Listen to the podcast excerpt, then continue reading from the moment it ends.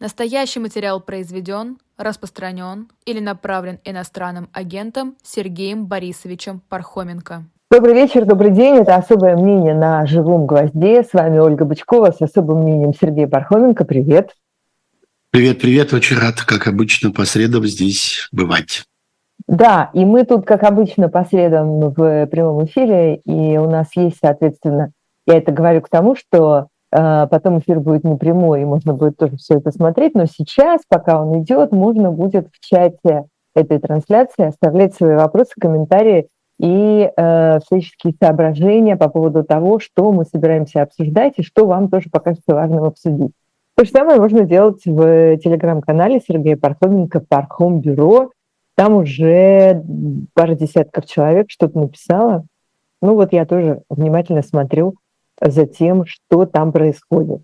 Я хотела начать с э, вчерашней новости, которая произвела на меня очень большое впечатление про Нагорный Карабах, где э, жили больше 100 тысяч человек, около 120 тысяч, и где вчера Организация Объединенных Наций, ее делегация, там какая-то группа, комиссия, которая туда приехала, обнаружила, что там осталось от 50 э, человек до одной тысячи человек максимум. То есть практически все этнические армяне ушли из Нагорного Карабаха, при том, что та же самая ООН сказала, что никаких там особых разрушений нету, как бы гражданская инфраструктура цела, все цело, но люди просто смелись и ушли. Это какой-то прямо такой э, библейский исход практически на наших глазах происходит. Да, причем э, речь идет не только о городе Степанакерте, довольно большом городе по, по во всяком случае, масштабам Южного Кавказа и Армении. Э, речь идет о республике в целом, о Карабахе в целом, где довольно много деревень э, и сел, и сел довольно населенных. Я там бывал в тех краях, и некоторые из этих населенных пунктов производят впечатление – довольно таких э, крупных э, населенных пунктов. Все это теперь опустело.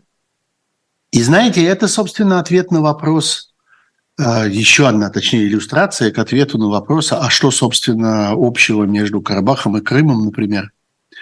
А, можно ли говорить о том, что это все одно и то же, что вот там сепаратисты, здесь сепаратисты, там территория, как-то, которую, за которую спорят две соседние страны, и здесь территория.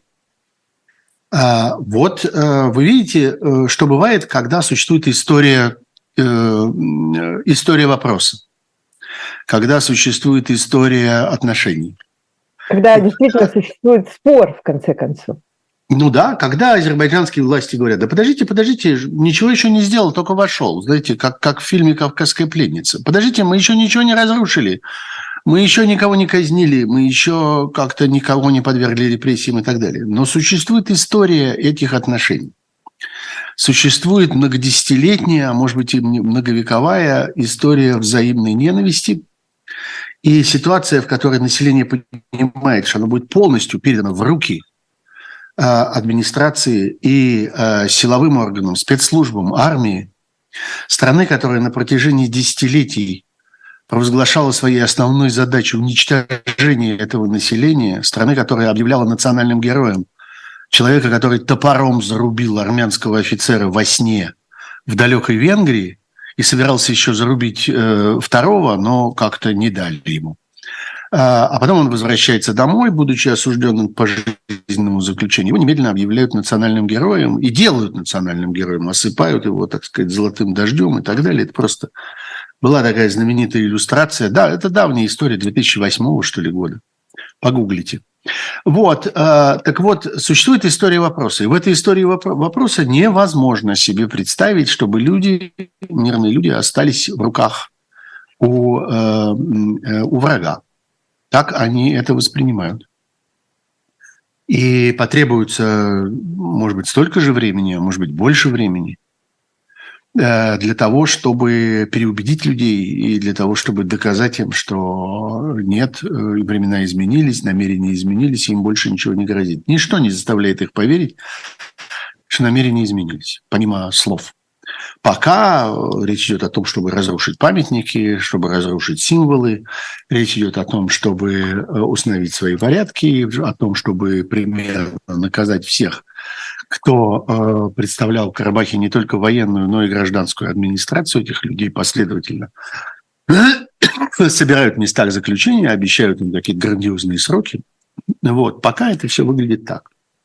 Присутствующие там разнообразные миссии – есть и ООНовские, и европейские, и СПЧ, и кого там только нет. Они, разумеется, ничего не могут гарантировать.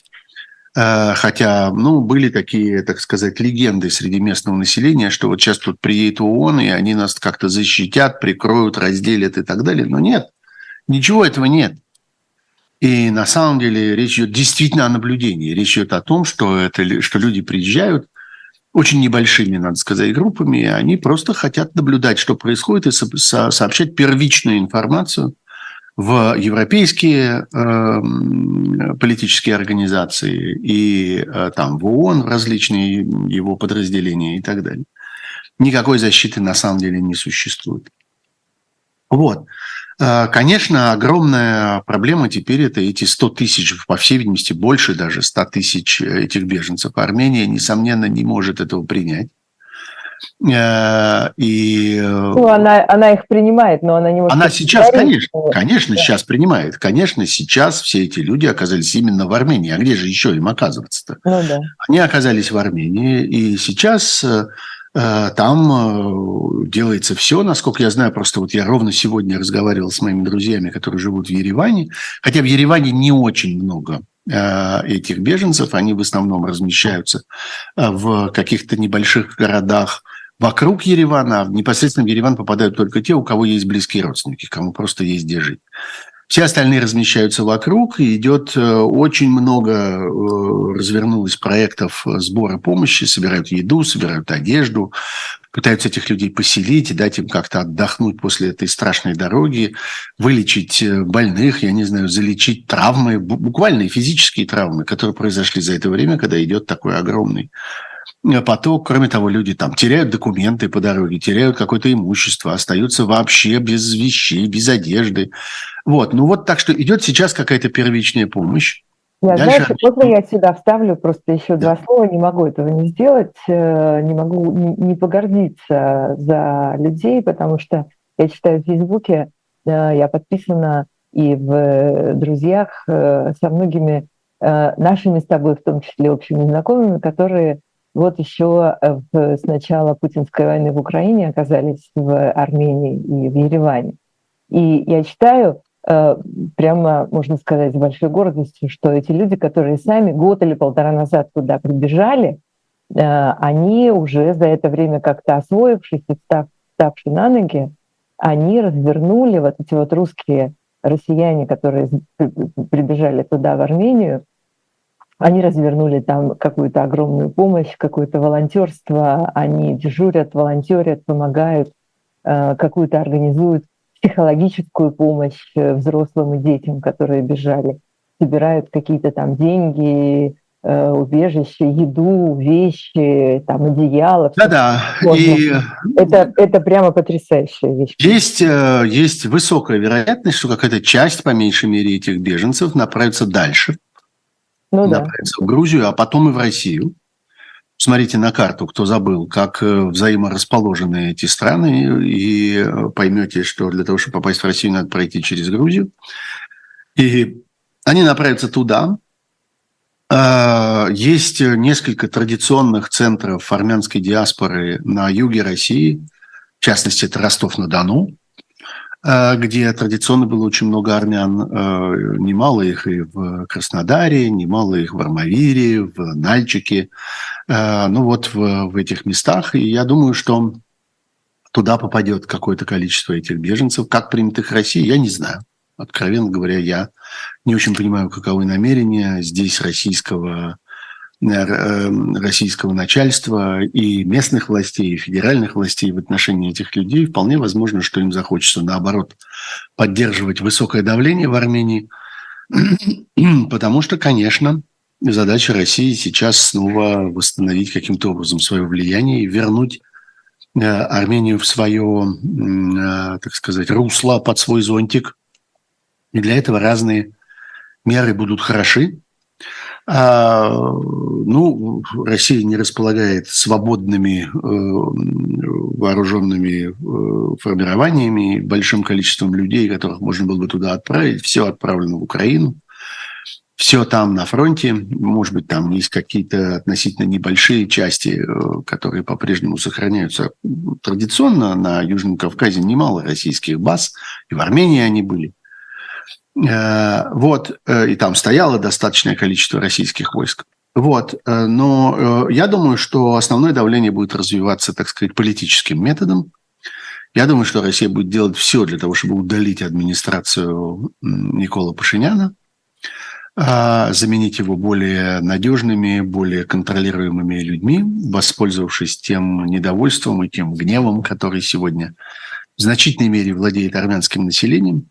И мы видим, что российские пропагандисты делают все для того, чтобы э, не дать э, спуститься температуре, которая есть в Ереване, где достаточное количество всяких манифестаций по этому поводу. В этих обстоятельствах, честно говоря, мне очень интересно, как будет вести себя громадная армянская диаспора, которая существует в России – Именно в России, и которая, между прочим, э, не последняя по тем капиталам и средствам, которыми она располагает.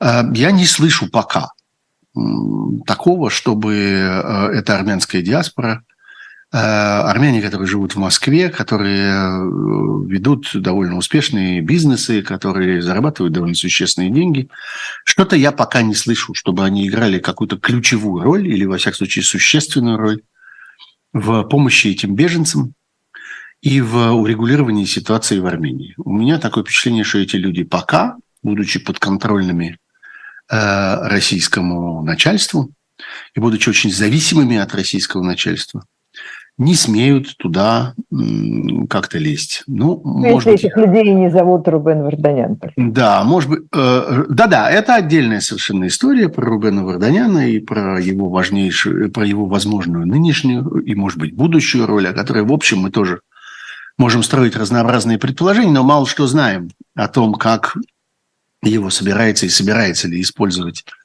российское начальство. Но вот что касается э, армянского бизнеса, которого немало в России, я допускаю, что я могу что-то не знать. Но мне почему-то кажется, что если бы там происходило что-то серьезное, об этом стало бы известно.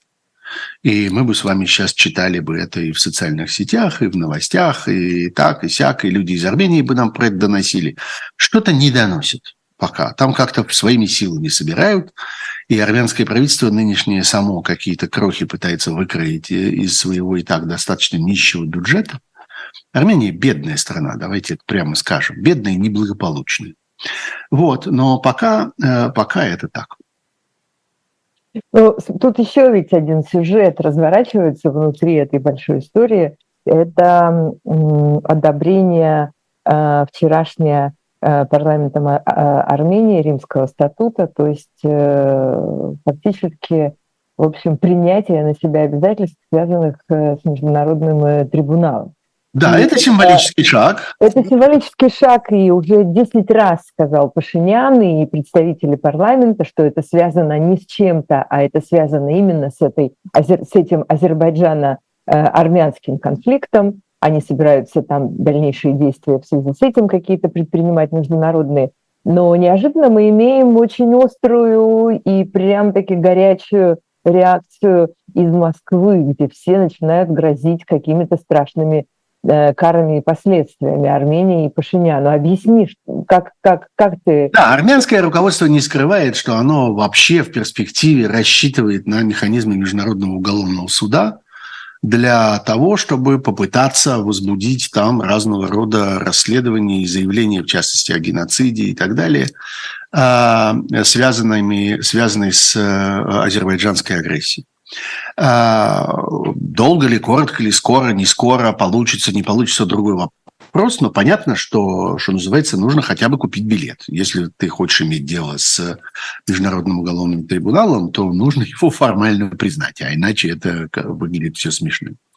Россия же совершенно отчетливо э, к этому относится как к символическому жесту, который представляет собой такой знак, который э, армянское руководство нынешнее подает своим потенциальным, пока еще нельзя их назвать настоящими, потому что они мало чем помогали и мало чем помогли потенциальным союзникам в Европе, прежде всего Франции и другим странам, говоря о том, что нет, мы больше не с Россией, мы не связываем э, наши надежды на защиту от России, мы не хотим ставить вас в положение конкуренции, когда вот с одного конца Россия, а с другого конца вы будете пытаться нам помогать. Нет, Россия не будет пытаться нам помогать, и мы как-то это хорошо понимаем.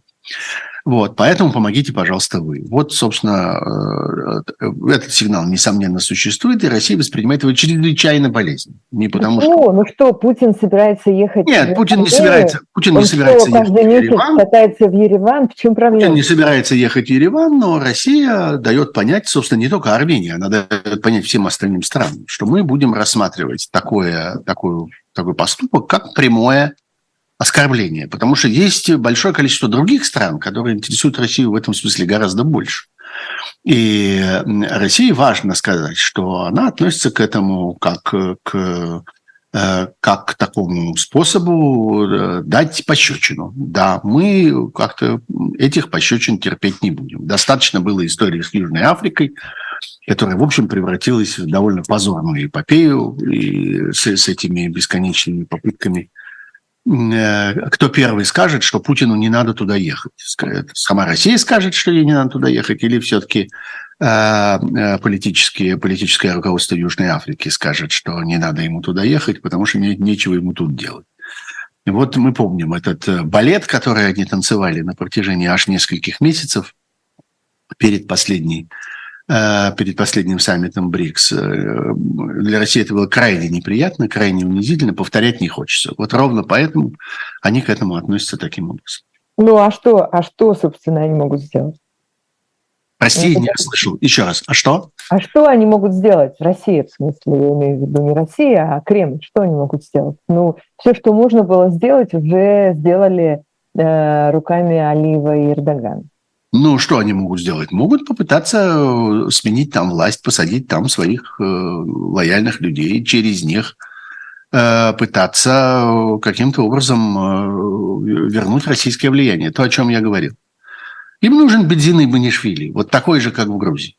Я думаю, что Кремль расценивает хорошо, как успешную ситуацию с Грузией, которая, в общем, постепенно съезжает в направлении э, страны, которая в значительной мере контролируется Россией, которая в значительной мере копируется Россией. Есть несколько стран. Есть такая, знаете, эм, такой тест, такая лакмусовая бумажка. Называется «Закон об иностранных агентах». Есть уже несколько стран, которые в той или иной форме, так или иначе, заявляет о том, что собирается вот тоже у себя завести такую игрушку. Это там по-разному называется. Где-то иностранные агенты, где-то лица под иностранным влиянием. Это люди, представляющие иностранные интересы. Кто-то ведет себя наглее, использует слово «агент», понимая, что в этом слове есть, так сказать, оскорбление, проклятие. Кто-то ведет себя мягче, но это и Грузия, это и Киргизстан уже на сегодня, это и Казахстан, где это обсуждается. Э, в общем, есть целый ряд э, стран, где э, это, собственно, Азербайджан, где это, где это обсуждается. Но мы все помним историю с Грузией, с грузинскими протестами и так далее. Это очень яркий такой символ, будет или не будет такой закон, потому что за этим законом последуют разные другие. Потому что, несомненно, закон об иностранных агентах является элементом некоторого комплекса законодательства, некоторого направления ну, так, понятно, да. Это, это, да. это признак, это, за которым стоит многое. Да, это, способ, а, это, это способ поведения, способ отношения к своим политическим противникам. Если и, говорить не об иностранных... На, на пути репрессий или нет. Да. И, конечно, я думаю, что России хотелось бы увидеть Армению в том же состоянии, в котором она видит Грузию. Армения управляемую человеком, с которым всегда можно договориться. Угу. Человек, который в сущности не несет ответственности, как не несет его бензина и Иванишвили, перед грузинским населением. А хорошо бы, чтобы был такой человек в Армении, у которого, который ответственность свою несет совсем перед другими, э, так сказать, избирателями. Его избиратели находятся не в Армении, они находятся в Кремле, которые его избрали и посадили на этот стул. Вот о чем они не, мечтали. Не дальше. Я тебе задам следующий вопрос, чтобы уже двигаться к следующим э, событиям. Словакия становится тоже такой страной, э, а, попадает нет, вот это, в это, вот это не совсем это, это другая. Это другая история. Это другая история. Эта история заключается в том, что в Европе а, Россия на протяжении уже многих лет, это началось до полномасштабного вторжения в Украину, и, а, собственно, это продолжается уже, ну, это в активную стадию вступило после 2014 года, когда, собственно, началась вся история с санкциями. Россия искала щель в Европейском Союзе. Искала такие страны, куда можно воткнуть лом и шатать. Довольно долго эти надежды связывались главным образом с Грецией и Кипром. И Венгрия потом а, еще появилась. Что, прости? Венгрия потом еще да, да. Ну, чуть позже выяснилось, что с Грецией как-то не очень получается, да еще были там всякие дипломатические скандалы, с Кипром тоже не очень получается. А вот Венгрия – прекрасное место где сидит человек, с которым легко договариваться и которому легко объяснить одну простую вещь, что в этих обстоятельствах он может добыть свою собственную выгоду. Если вы приглядитесь к тому, что делает венгерское руководство в последнее время, вы убедитесь, что оно не отстаивает российские интересы.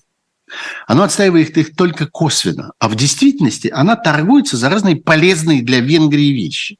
Вот банк они важные отбили э, в обмен на то, что вот они соглашаются вроде бы Э, соглашаются там э, э, отменить какие-то свои... собираются за это проголосовать за... Да, за это, прогла... за, да, за это, за это согласятся отменить свой бойкот там в некоторых важных вопросах при голосовании. А вы нам снимите, объяви... снимите статус банка, поддерживающего агрессию в Украине, вот с одного из наших важнейших финансовых учреждений. И это оказывается довольно, э, довольно популярной политикой. Какие-то элементы мы видим даже в Польше, которая традиционно была очень близкой к Украине. И вообще и польское влияние в Украине, и польские политики в Украине. И мы помним, как э, э, польские лидеры были одними из самых первых, кто вообще появились в Киеве фактически под бомбежкой, фактически еще в тот момент, когда там шли бои неподалеку, когда это было реально очень опасно.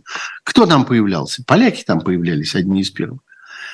А, тем не менее, есть а, некоторые такие поползновения к тому, чтобы извлечь из этого какую-то выгоду, для того, чтобы вести какой-то свой диалог правящие партии и правящее парламентское большинство, особенно в преддверии выборов, ведет свой диалог там со своим населением и что-то такое ему там подмахивает и подыгрывает. Да, вот мы понимаем, что мы в трудном положении, может быть, нам нужно изменить приоритеты, может быть, мы будем не то чтобы каждую свободную копейку отдавать в Украину, а может быть, каждую вторую свободную копейку, а что-то еще употребим там на наши собственные проблемы. И Словакия – это ровно это. Словакия – это не та страна, которая будет сейчас играть на лапу России. Она будет играть на лапу себе. Они будут пытаться себе что-то вытрясти. Это достаточно бедная тоже страна. Одна из э, самых проблемных сегодня в Восточной Европе. Не в пример Чехии, например, которая выглядит, чувствует себя гораздо более увереннее, уверенной и в результате оказалась в, и в политическом, и в экономическом смысле гораздо более благополучной. В Словакии полно проблем – и им, что называется, это не помешает. Не помешает возможность в их разговоре, например, с европейскими лидерами, с европейскими организациями, такими как Еврокомиссия, например, иметь некоторое количество дополнительных аргументов. Дайте нам вот этого, добавьте нам вон того, согласитесь на наши э, просьбы о кредитах, э, о льготах, о каких-то протекционистских мерах и так далее. Помогите нам э, как-то убедиться, что мы должны поддерживать э, европейское единство во всем. Может быть, мы должны как-то заявить свою собственную позицию. Вот как Венгрия, например. Видите, вот Венгрия заявила, и ей досталось то-то и это. А нам что-то как-то... А мы что, хуже, что ли? Вот чего следует ждать от э, нового, нового словацкого правительства, о котором, кстати, которая, кстати, еще не то, что прямо вот у нас тут э, в руках, потому что выборы там закончились э, с очень небольшими отрывами, и вот эта самая партия, собственно, во главе, во главе с достаточно одиозным человеком по имени Роберт Фицо – партия, которая там называется «Социальная демократия», если я ничего не путаю, они, в общем, получили не очень много. Они получили 23% голосов. Это далеко э, от большинства, как вы видите. И, несомненно, они в одиночку не смогут ничего сформировать, никакого правительства. Им предстоит там искать всякие сложные, сложных всяких коалиционных э, взаимодействий. В общем, даже вполне вероятно, что и премьер-министром-то будет никакой не Фицева, а им придется согласиться на то, что человек из какой-то другой партии будет. В общем, там еще много этого всего предстоит, но, тем не менее, давление будет. И, несомненно, как всегда в этой ситуации, появляется надежда, что Россия подкормит. Потому что Россия относится всегда к такого рода ситуациям, к сложной ситуации в Греции она так относилась, к сложной ситуации в Венгрии она постоянно так относится. И к Словакии будет так относиться тоже. А, как к некоторому такому приглашению. Может, нам им что-нибудь там насыпать? Может быть, нам им чего-нибудь добавить? Может быть, нам там как-то их стимулировать? А денег в России по-прежнему много. И надо сказать, что навык э, коррумпирования, э, просто прямого коррумпирования, в том числе ведущих политиков разных европейских стран, колоссальный. Давайте вспомним историю взаимоотношений с Саркози, историю взаимоотношений э, с э, Берлускони и историю взаимоотношений с немецким канцлером э, с Шредером. Шредером, господи, боже мой, со Шредером, купленным просто с потрохами в свое время. Давайте вспомним эту одиозную. Все смеются над всякими пони там, и над какими-то платьицами с рюшечками. Но штука заключается в том, что действительно э, министр иностранных дел целой Австрии э, играл чрезвычайно странную роль во вза взаимоотношениях своей страны с путинским режимом на протяжении довольно долгого времени. И собирается играть ее эту роль и дальше. И, так остается, опыт... и сейчас она находится в России, кстати. Да-да-да, опыт большой, скупать э, европейских политиков умеют, и, и партийных деятелей тоже. Опять же, давайте вспомним все эти французские истории про Марин Ле Пен, про э, партию, э, э, про Лепеновскую, собственно, про Национальный фронт. И, и совсем недавно ведь они торжественно заявили о том, что они досрочно отдали кредит которые они при очень сомнительных обстоятельствах при помощи очень странного банка в свое время получили и использовали э, для финансирования своих э, разного рода избирательных кампаний и вообще всякой политической деятельности – ну да, это в какой-то момент стало невыносимо. В какой-то момент выяснилось, что ну, им просто, их просто тычет мордой в этот кредит каждую секунду, и больше просто невозможно существовать до тех пор, пока они не избавятся от этого грязного пятна. Вот от этого конкретного пятна избавились. Но если вы думаете, что на этом взаимоотношения закончились, если вы думаете, что они не перешли в какую-то скрытую форму, и что э, не продолжается игра надо сказать, довольно грязная, со всякими пропагандистскими структурами, которые продолжают работать во Франции, при том, что формально они э, объявлены там незаконно, но есть много всяких возможностей в обход закона, в обход нормальной процедуры, маскируясь через частных лиц, так и сяк, продолжать влиять на э, французского избирателя. Это просто один пример. Это просто одна страна, которая представляет себя такой особенно лакомый кусок для Э, для путинской шайки. А э, ну вот Словакия тоже, что называется, на дороге не валяется. Мы Словакия, давай Словакию как-то купим и Словакию. Или, может быть, каких-нибудь словаков, которых окажется попроще купить. Очень располагает эта ситуация э, к, а очень располагает к этому та ситуация, которая сейчас там сложилась, когда наступил вот этот вот период формирования коалиций, создания правительства и вообще какого-то поствыборного Э, так сказать, политического утрясания пейзажа. Да, мы сейчас прервемся на этом. Э, у нас есть еще несколько важных тем сегодня для обсуждения, но нам нужно сделать очень маленькую паузу, чтобы нашим слушателям и зрителям напомнить, что у нас есть хорошего здесь на живом гвозде. А потом я еще расскажу про одну книжку, э, очень тематическую в некотором смысле. Живой гвоздь остается в Москве и ежедневно освещает для вас новостную повестку. Мы собираем для вас самые яркие мнения политологов, экономистов и деятелей искусства, чтобы вы всегда могли увидеть ситуацию в мире с разных сторон. Поддержите нас в это непростое время, чтобы мы могли развиваться и дальше. Как это сделать? Переходите по ссылке под трансляцией или воспользуйтесь QR-кодом, чтобы оставить свой донат. У нас есть парадоксальная ситуация – это непросто. потому что останется в истории. Ну, Владимир Борисович, вы прям как ребенок. У вас есть лучшие средства обороны? Нету.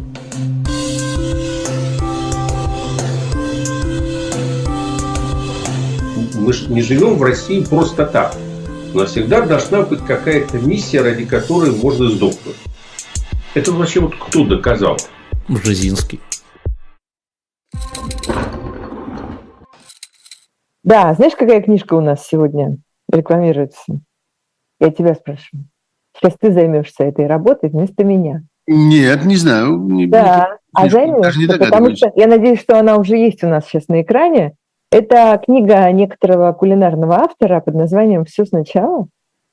Ты видишь, которую продают на сайте «Дилетант Медиа»? А, все сначала. Да, конечно. Так, где вот. ты видел эту книжку? Да, издательство «Корпус». Это моя книжка. Да ты что? Вот и рассказывай сам, пожалуйста, что это за книжка. Да, Давай. это моя книжка. Конечно, за меня поработает кто-нибудь. Она, она не то чтобы вчера вышла, но вышел один тираж, потом другой тираж. И, ну, в общем, есть какие-то остатки. Честно говоря, я думал, что она давно вся распродана, но как-то хитроумный живой гвоздь как-то раздобыл э, еще. Хитроумный сайт э, библиографическую медиа. Да. Спеши, да, спешите, да, дилетант медиа. Спешите, потому что не, не, не очень везде она есть, а точнее почти нигде ее нет. Это история э, гастрономических рассказов. Э, это всякие путешествия и всякие встречи, и всякие люди, которые э, мне как-то э, попались на жизненном пути, я рассказываю про разные города, разные страны, разных людей, разные обычаи и так далее. И каждая из этих историй кончается какой-нибудь едой. Э, как-то все кончается тем, что вот, э, ну, иногда начинается, э, тем, что вот надо что-то съесть по этому поводу. И там всегда есть прямо подробная инструкция и подробный рецепт, честный, многократно проверенный. Я все это сам много раз готовил и отвечаю, так сказать, за каждый грамм и каждый миллилитр, который там используется – вот, но я надеюсь, что помимо того, что это все вкусно и разнообразно, потому что вы найдете там, я не знаю, самые разные, самую разную еду, и праздничную, и повседневную, и дорогую, и дешевую, и экзотическую, и очень понятную, всякую, разных стран, народов и времен. Но мне кажется, что это еще и временами интересно читать. Мне кажется, что некоторые из этих историй мне удались просто как истории, которые есть смысл рассказывать. Вот сядешь с людьми за стол, например, и рассказываешь им, что было – и понимаешь, что им интересно. Вот я из этого пытался составить свою книжку. Короче, сайт шоп э, «Дилетант Медиа», вот там вот вы можете найти эту действительно библиографическую редкость для наших, э, э, наших таких слушателей со стажем, которые слушали еще радио «Эхо Москвы». Я скажу, что это была программа «Книжное казино». Вот. Ну, кто не понял, тот поймет. А, короче говоря, идите туда, покупайте. Это действительно очень интересно, и это действительно очень увлекательно, и дает вам возможность блеснуть сразу в нескольких амплуа, вот когда к вам, например, приходит гость. С одной стороны, приготовить что-нибудь э, интересное, а с другой стороны, да, что-нибудь интересненькое рассказать и блеснуть эрудицией. А, ну, неважно, что это будет, э, что вы блеснете эрудицией Сергея Пархоменко, кто считал вообще, кто смотрел – в общем, короче говоря, идите покупайте. Там еще сколько-то экземпляров осталось. Эм, нам тут пишут, знаешь, э, в э, на телеграм-канале там, в Пархом Бюро, тут пишут люди, упоминают 93-й год, но я даже не знаю, честно говоря, потому что, да, сейчас вспоминают о событиях октября 93-го года. Э, в этом году ровно 30 лет, как все это происходило в центре Москвы.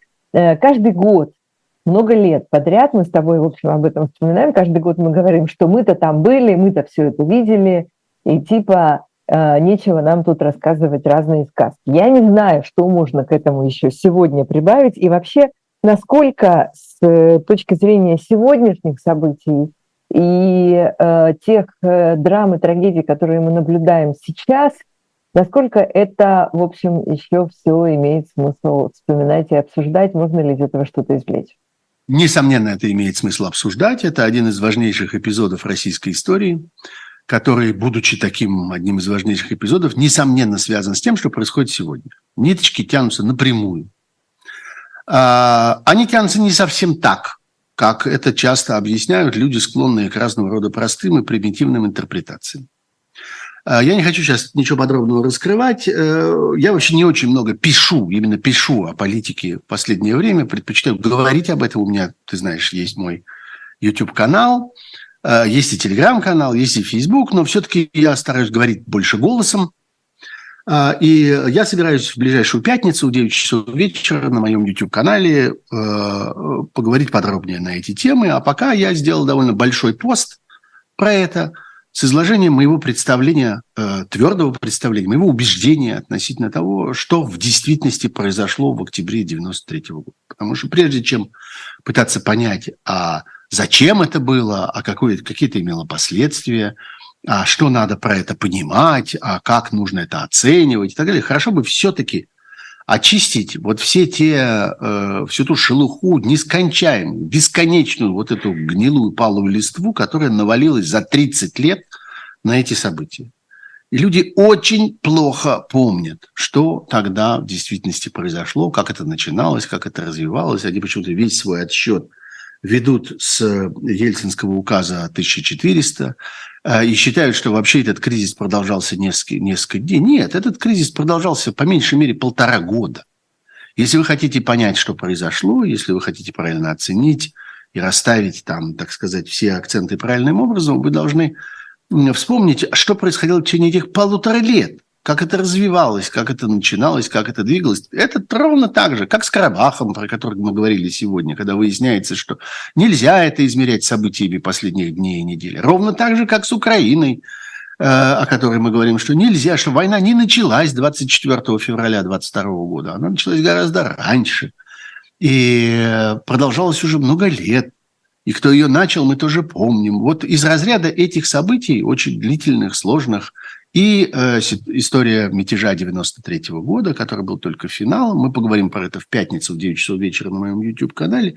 Пока это все, что я хочу на этот э, счет сказать. Ну и очень советую вам почитать э, то, что я написал у себя в Фейсбуке, то, что я написал у себя в Телеграм-канале Пархом Бюро, где я воспроизвел э, этот же пост. Там есть одна очень интересная ссылка на забытую, небольшую, но очень-очень хорошую и очень полезную публикацию – на следующий день после окончания, собственно, после этих событий 3-4 э, октября в «Коммерсанте» тогдашнем была опубликована сухая хроника, почти поминутная хроника. Что, зачем происходило в течение этих двух последних дней. Это называлось «26 часов войны». Э, каким-то чудом эта публикация до сих пор висит на сайте «Коммерсанта». «Коммерсант» с тех пор сильно изменился. Кстати, они сделали новую публикацию, новую хронику – то ли вчера, то ли сегодня она появилась, которая совсем-совсем не похожа на ту э, 30-летней давности. И это само по себе очень поучительное зрелище. Тот коммерсант и этот коммерсант, та хроника и эта хроника. То тот взгляд на события и этот взгляд на события людей, которые на самом деле не хотят знать, что в действительности произошло 30 лет тому назад. Посмотрите, это все в любом случае полезно знать всякому мыслящему, думающему человеку, который хочет разобраться с тем, что происходит с Россией, что бы от нее не осталось завтра. Все равно полезно знать, что с ней происходило и что с ней происходит. Не знаю, по какой ассоциации, но именно в этом контексте э, я подумала о том, что нужно обязательно вот прямо сейчас э, ни в коем случае это не, не забыть и не пропустить, напомнить нашим слушателям и зрителям про новую газету, да, которая, да, которая сейчас объявила сбор и э, на сайте э, именно поддержки новой газеты э, «Не дай оставить себя наедине с пропагандой», такой вот тут вот слоган, Дмитрий Муратов, Муратов, сооснователь новой газеты, призывает стать соучастником и нажать вот буквально тут все очень удобно сделано, нажать на кнопку и перечислить деньги ежемесячно, разово, такую сумму, другую сумму, как вам будет угодно. Говорить правду в России сегодня опасно, написано здесь. Мы продолжаем работать в России, пишут наши коллеги из «Новой газеты». Отвечать на вопрос, почему важно помогать «Новой газете» и почему это э, безопасно. И там есть еще разные ответы на разные вопросы. Кто может стать соучастником? Э, вы просите поддержки, мне ничего за это не будет. Данные банковской карты, насколько это безопасно на какие деньги живет новая газета сейчас, куда все это будет расходоваться, все это вы можете найти Мне кажется, очень важно... Саппорт «Новая газета». Мне кажется, очень важно напомнить о том, что э, на самом деле э, совсем не вся новая газета, как я думаю, многие из наших слушателей и зрителей думают, поднялась и уехала из России. Действительно, за пределами России существует так называемая новая газета «Европа», где работает довольно много хорошо знакомых нам журналистов новой газеты. Это интересное, живое, современное издание. Настоятельно рекомендую, пользуясь случаем. Но есть большая группа журналистов, которые продолжают работать в России которые группируются вокруг Дмитрия Муратова. Uh, у них нет формально газеты. Их газета закрыта, запрещена, им не разрешили зарегистрировать новую. Они издают бумажное издание тиражом 999 экземпляров, потому что по действующему российскому законодательству тысячи экземпляров и более, это уже требует регистрации, а регистрацию им не дали и не дадут. Они э, держат сайт, на котором довольно много информации. На этом сайте появляется PDF – то есть электронные файлы газеты, которые может каждый желающий скачать и распечатать, если хочет, а может смотреть на экране. В общем, они стараются всеми силами продолжать свою работу и сохранять связь со своими читателями. Это очень трудно, это становится труднее с каждым днем. Некоторое время тому назад вы, может быть, слышали какое-то странное сообщение о том, что у Дмитрия Муратова конфисковали типографию. Какая странная история, какая-то типография у Дмитрия Муратова, что это, откуда она взялась, какая еще типография. А между тем, да, существовало большое и достаточно прибыльное промышленное предприятие, которое в свое время было подарено некими людьми, которых вытесняли из России, было подарено Дмитрию Муратову, и оно, между прочим, было источником дохода, на который существовала вся вот эта вот группа. Ну, не целиком, но во всяком случае это была существенная часть тех денег, которые могли а, им помочь, например, передвигаться по России. Это новая газета невозможно без командировок, без поездок, без контактов с людьми, без наблюдений на месте за тем, что происходит. Так вот, у них отняли этот э, инструмент. Понятно, что с новой газетой не будет э, работать ни один рекламодатель, который понимает, что это просто может обернуться для него прямым, прямым ущербом. Я думаю, что чрезвычайно сложно э, разного рода другие партнерства выстраивать, имея вот этот статус, статус бесконечных иностранных агентов, имея в качестве своего лидера Дмитрия Муратова, который хоть и Нобелевский лауреат, но тоже иностранный агент, и так далее. Вранье это все, что статус иностранного агента – это просто сообщите нам о своих доходах. Нет, это прямая, бесконечная, ежедневная дискриминация. Я снова и снова к этому возвращаюсь, и не нужно здесь лицемерить на эту тему. Поэтому я, пользуясь этой возможностью, тоже призываю помочь новой газете, именно вот этой российской новой газете, той новой газете, которая, где Муратов и где э, целый ряд его, его сотрудников, Сергей Соколов, например, известный вам многолетний заместитель главного редактора новой газеты.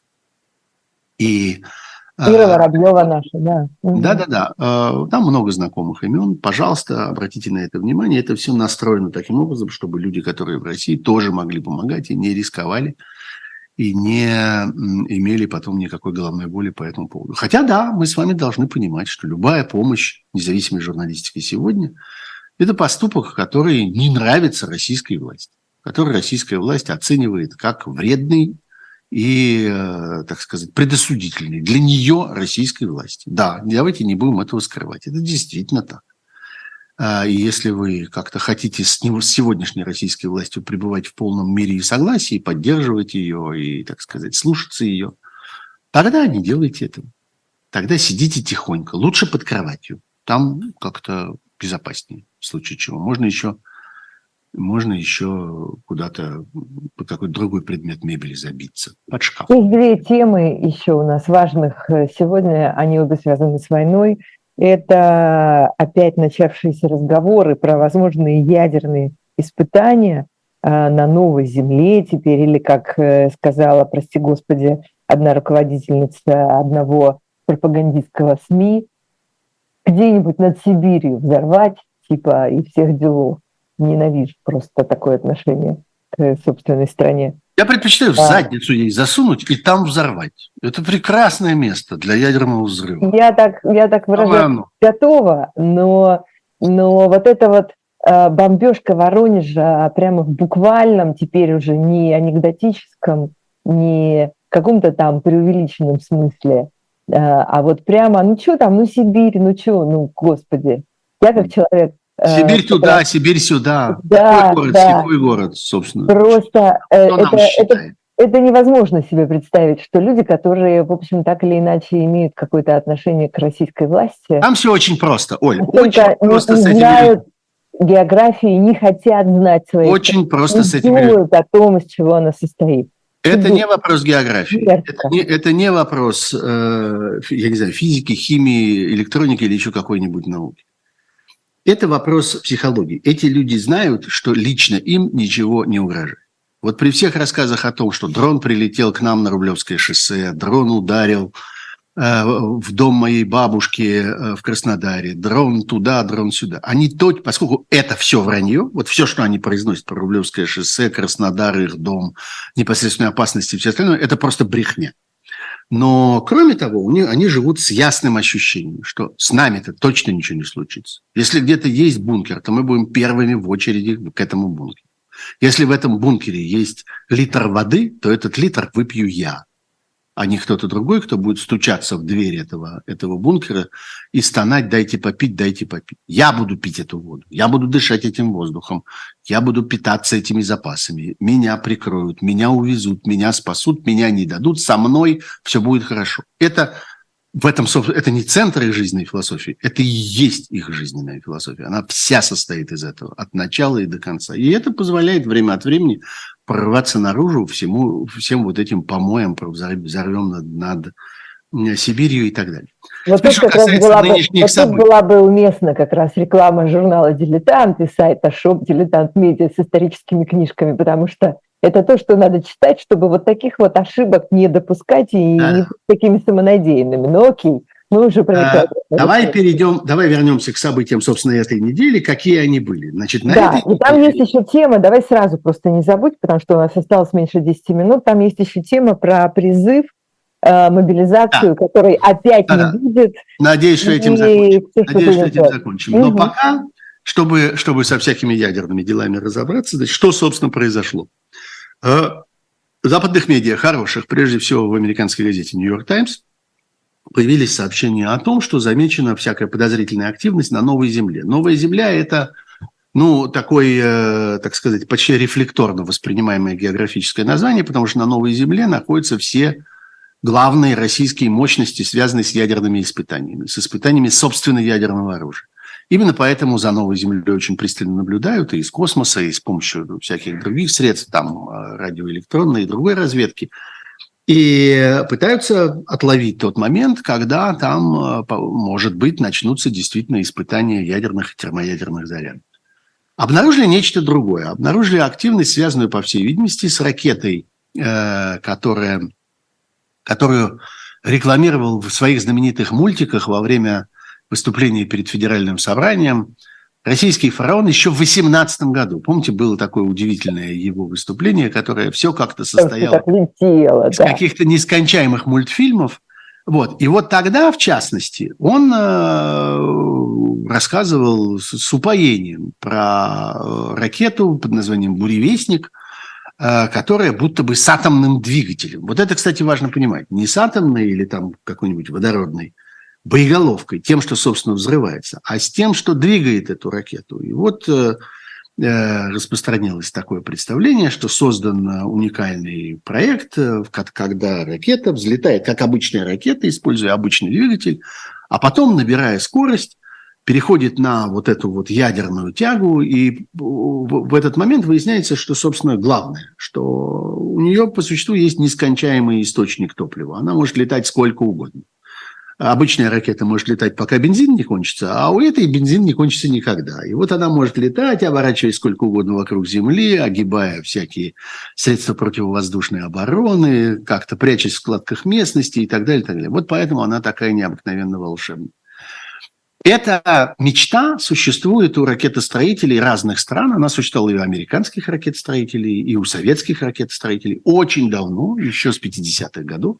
Собственно, тогда, когда появилась возможность использовать э, ядерную энергию для разных целей, как-то, ну, вот построили, не знаю, атомный ледокол, и он плавает на атомной тяге, и построили атомные подводные лодки. А теперь давайте ракету атомную построим. Но достаточно быстро строители э, и разработчики и там, и там убедились, что это бесперспективная идея, и бросили эту затею. И в Соединенных Штатах ее бросили, и в Советском Союзе ее бросили. Но, видимо, остались какие-то разработки, которые теперь кто-то пытается возобновить. И вот уже много лет идут разговоры про то, что эта ракета восстанет, так сказать, из небытия. Проведены десятки испытаний, все они были безуспешными. Там самая длинная, э, что-то она секунд 40, что ли, летала эта ракета, а самая короткая 2 или 3 секунды. А, причем бывали и серьезные аварии. А, в 2019 году произошел взрыв, который связывают с ракетой этой самой «Буревестник». Там погибли люди. И есть там разные версии, что, собственно, с ней случилось. То ли при очередном запуске, то ли пытались достать из-под воды утонувшую ракету, которая упала туда при предыдущих запусках. И она, собственно, взорвалась в этот, э, в этот момент. Ну вот э, с 17 по 19 год э, прошло там полтора десятка испытаний этого буревестника, которые российская армия всегда объявляет успешными или частично успешными. На самом деле ничего из этого не вышло. Вот очередная попытка. Э, да, э, что это может быть? Это может быть э, просто очередной проект, очередное, очередное возбуждение этого проекта. Война идет, давайте ускоримся с этой ракетой. А может быть отвлекающий маневр. Вот это на самом деле важная вещь, что совершенно не исключено, что вообще всякая чехарда на новой земле – а там же находятся и пусковые мощности для испытания вот этой самой ракеты «Буревестник», что всякая чехарда на новой Земле может служить для сокрытия активности, связанной с чем-то другим, собственно, с ядерными зарядами. И это возбудило дополнительные, дополнительные интересы и дополнительное волнение по этому поводу, потому что смотрят в ту сторону во все имеющиеся, так сказать, бинокли, прямо и фигурально выражаясь, для того, чтобы понять, что в точности там происходит. Последний сюжет, без которого мы, конечно, не обойдемся. 1 октября э, формально начался призыв. Э, и есть парное к призыву э, понятие. Вот где призыв, там дембель. Когда говорят о призыве, э, всегда следует задуматься о том, а что, собственно, будет с этими людьми дальше а когда их выпустят и так далее. Сегодня понятно, что сколько бы ни говорили российские военные о том, что призывники не используются непосредственно на фронте, призыву относятся прежде всего как к базе для э, контрактной, э, для, для контрактной армии. Призывники нужны за тем, чтобы их мучить и заставлять подписывать контракты. Вот зачем они нужны. Не для того, чтобы мести плац не для того, чтобы красить траву в зеленый цвет и больше ни для чего еще, а для того, чтобы выкручивать им руки и заставлять их подписывать контракт. А контрактники не возвращаются с войны. Они воюют до конца. Я специально упустил слово победного, потому что никакой победы их не ожидает. Ожидает их смерть рано или поздно. И в да, этом я знаю такие конкретные случаи конкретных людей, которые, которых забрали э, при мобилизации, и даже не отпускают э, в отпуск, а не то чтобы совсем там... Как в общем, сегодня понятно, что э, российскому диктатору нужно полмиллиона человек для того, чтобы, так сказать, напитать вот эту жажду мяса, которую он организовал на Украинском фронте. Обычно призыв – это 130 тысяч, этот призыв тоже объявлен примерно такого же, примерно такого же размера. И дальше вся задача заключается в том, сколько удастся загнать из этих призывников людей под контракт, под бесконечную мобилизацию. И здесь я вспоминаю заявление, которое было сделано в середине сентября, уже две недели тому назад, сделано довольно знаменитым э, в этом смысле депутатом Картополовым, который прямо сказал о том, что никакая ротация не предусмотрена, что э, эти мобилизованные вернутся домой после завершения специальной военной операции. Он упустил одну деталь. Есть одна категория мобилизованных, есть одна категория воюющих на Украинском фронте, которым полагается, и для которых предусмотрена и ротация, и предусмотрена демобилизация, и предусмотрено возвращение домой, это уголовники. Это те, кого э, так или иначе набирал Пригожин или люди, которые косили под Пригожина. Потому что вы помните, что было несколько этих этапов. Сначала Пригожин набирал свой Вагнер, потом такое право дали Министерству обороны ездить по тюрьмам и собирать оттуда убийц, грабителей, разбойников и разного рода э, других людей, э, совершивших тяжкие преступления. Вот этим людям полагается все. Этих людей амнистируют, если они остаются в живых. Этих людей возвращают домой. Ну и дальше мы каждый день слышим историю про то, кто кого сжег, кто кому отрезал голову, убил ребенка там, и так далее, потому что эти люди, в общем, не смущаются. И война, не война, мобилизация, не мобилизация, Пригожин, не Пригожин, но просто невозможно не отдавать себе отчета в э, базовом событии. Оно заключается в том, что десятки тысяч людей, тяжких преступников, совершивших страшные преступления, были просто так отпущены домой. Кто-то из них доехал до фронта, кто-то из них не доехал до фронта, кто-то из них по дороге откупился. По-разному бывало. И мы знаем, что существуют здесь разные схемы. Но мы знаем, что десятки тысяч людей, вот что называется, как бы это сказать, ни с чего, вот я такую версию употреблю этого. Аккуратненько так. Аккуратненького выражения. Ни с чего оказались выпущены, оказались не в местах лишения свободы, не там, где они должны искупать свою вину, и вину страшную в данном случае, не, не листовку, которую они где-то приклеили, а реальное убийство, расчленение, ограбление, э, нанесение каких-то увечий и так далее.